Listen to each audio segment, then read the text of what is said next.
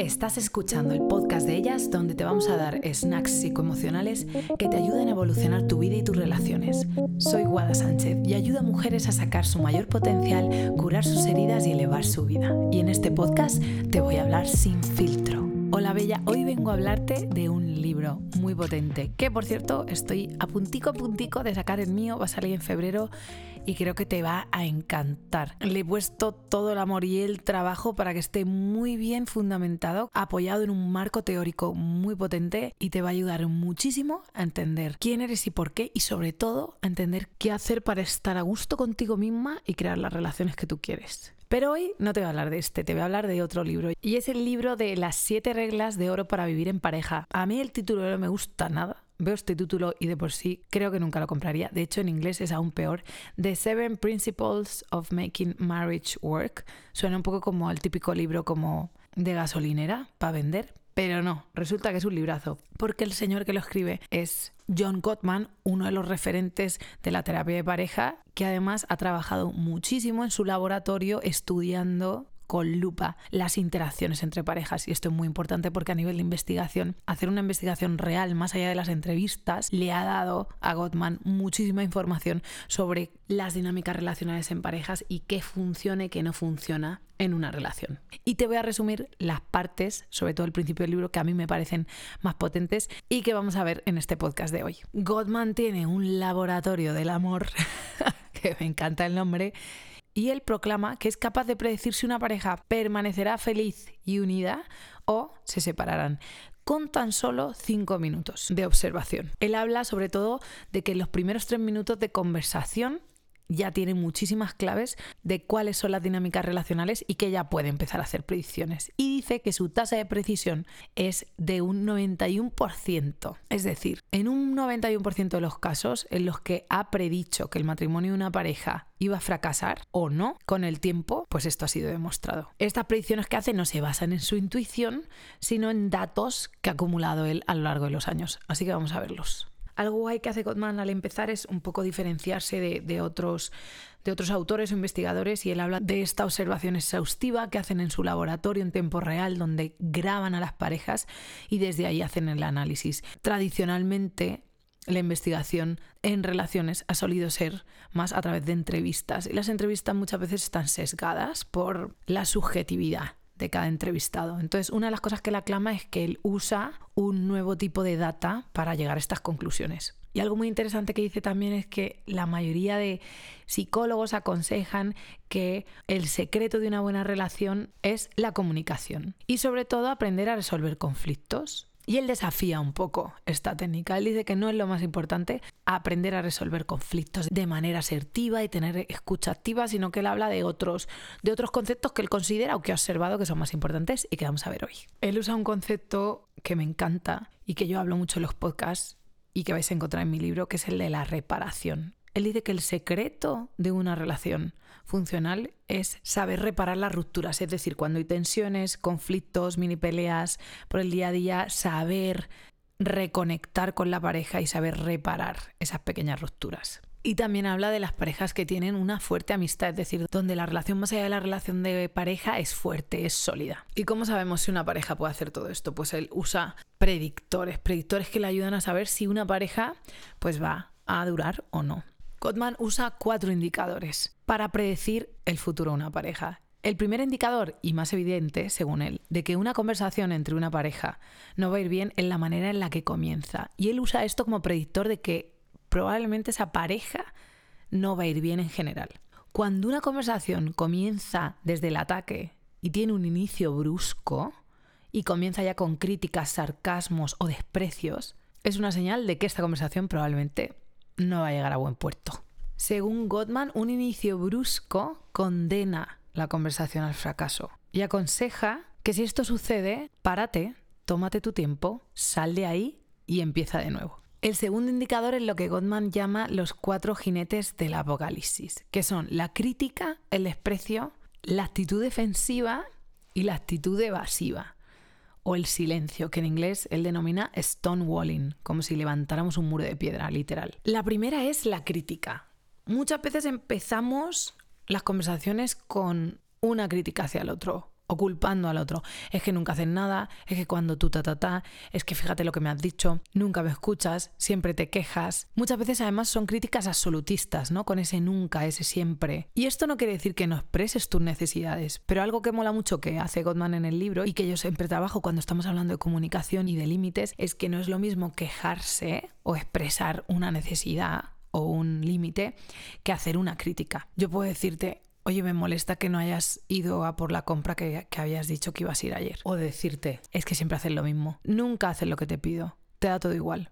En la primera yo estoy expresando lo que necesito, no necesito, y en la segunda estoy criticando a todo el ser. Estoy diciendo que tú estás mal. Este es uno de los cuatro jinetes. Y esto crea una ruptura en las relaciones, crea una ruptura en la confianza. Hay una mayor probabilidad de que el otro se sienta invalidado e incomprendido y probablemente que se enfade y te ataque de vuelta. Y el objetivo en la comunicación es entenderse, no quedar por encima. Entonces aquí con la crítica estás consiguiendo lo contrario a lo que quieres en la relación, que es conectarte y entender al otro. El segundo es el desprecio.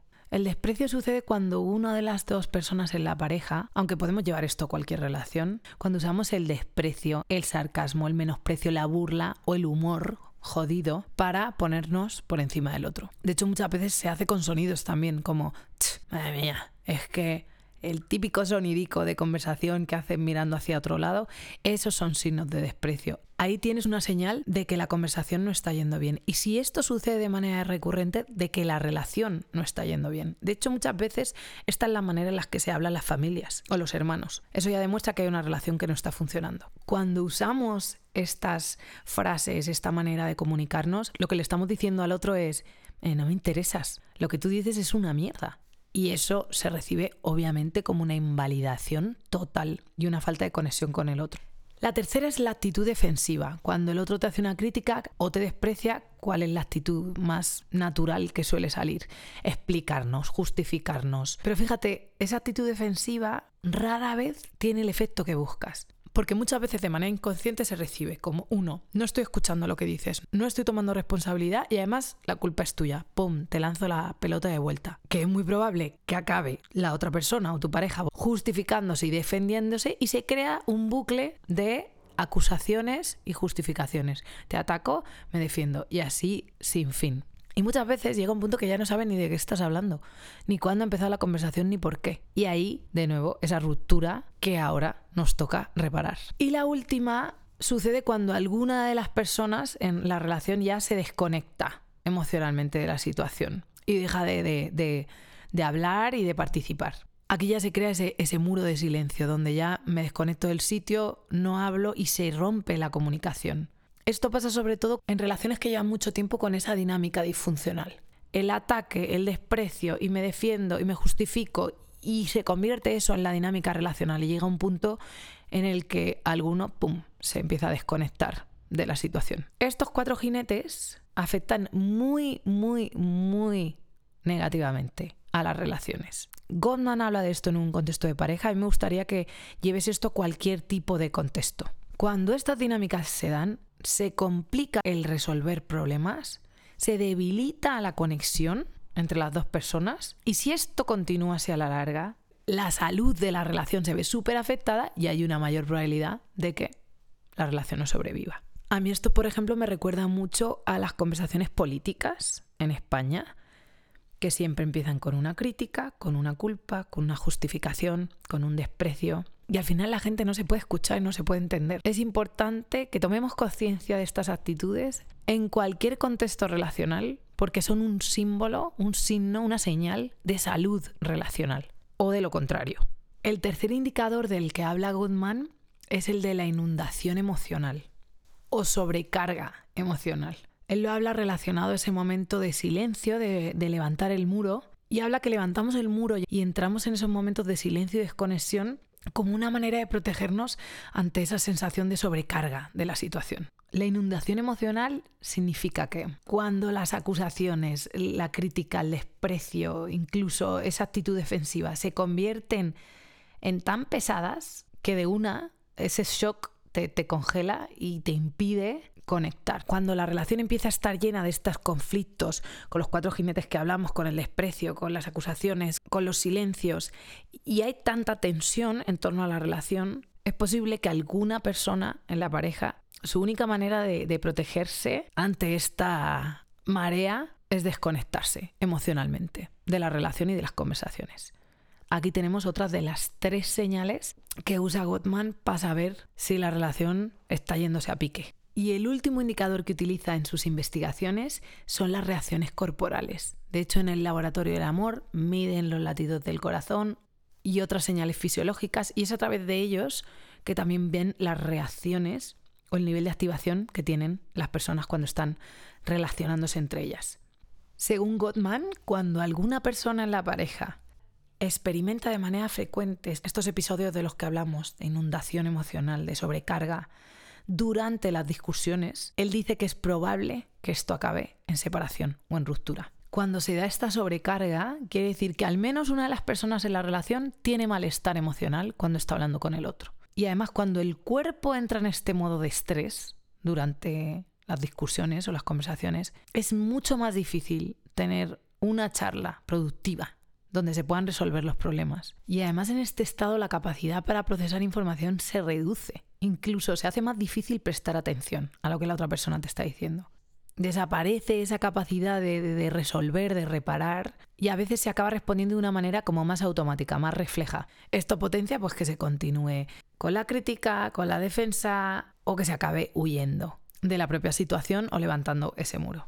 Y esto disminuye la probabilidad de resolver la discusión, que es una de las vértebras, esa reparación cuando suceden estos momentos de tensión. Como resumen de estos cuatro indicadores de que una relación no va bien, primero, el inicio de las discusiones. ¿Cómo empiezan las discusiones? Empiezas con un ataque, echando culpa o intentando conectar con el otro. El segundo indicador, la presencia de los cuatro jinetes del apocalipsis, la presencia de esas cuatro dinámicas relacionales que no facilitan la reparación que es el criticar al otro a través de los juicios y la culpa, el despreciar al otro a través de los gestos, del sarcasmo, de los ataques, incluso de los sonidos, la actitud defensiva, donde te cuesta tomar responsabilidad y te justificas, incluso atacas de vuelta a la otra persona, y el stonewalling, el muro de silencio, el desconectarse de la conversación para protegerse. El tercer indicador es esa sensación de sobrecarga como resultado de esas dinámicas relacionales que no están funcionando, que te llevan a desconectarte de la relación. Y el cuarto son las propias respuestas fisiológicas del cuerpo, como el cuerpo entra en estrés, en hiperactivación y esto dificulta que te puedas conectar con el otro y resolver el problema. Échale un ojo a este podcast otra vez porque aquí hay información muy, muy, muy, muy potente. Te animo a que apliques esto, reflexiones sobre esto dentro de cualquier no solo la de pareja, y espero que toda esta información te pueda ayudar mucho a construir relaciones cada vez más funcionales para ti. Esto es precisamente lo que trabajamos en nuestros grupos. Te animo a que entres en nuestro Instagram o me escribas porque me encantaría acompañarte en tu proceso. Mil gracias por estar aquí y nos vemos muy pronto con más snacks psicoemocionales sin filtro.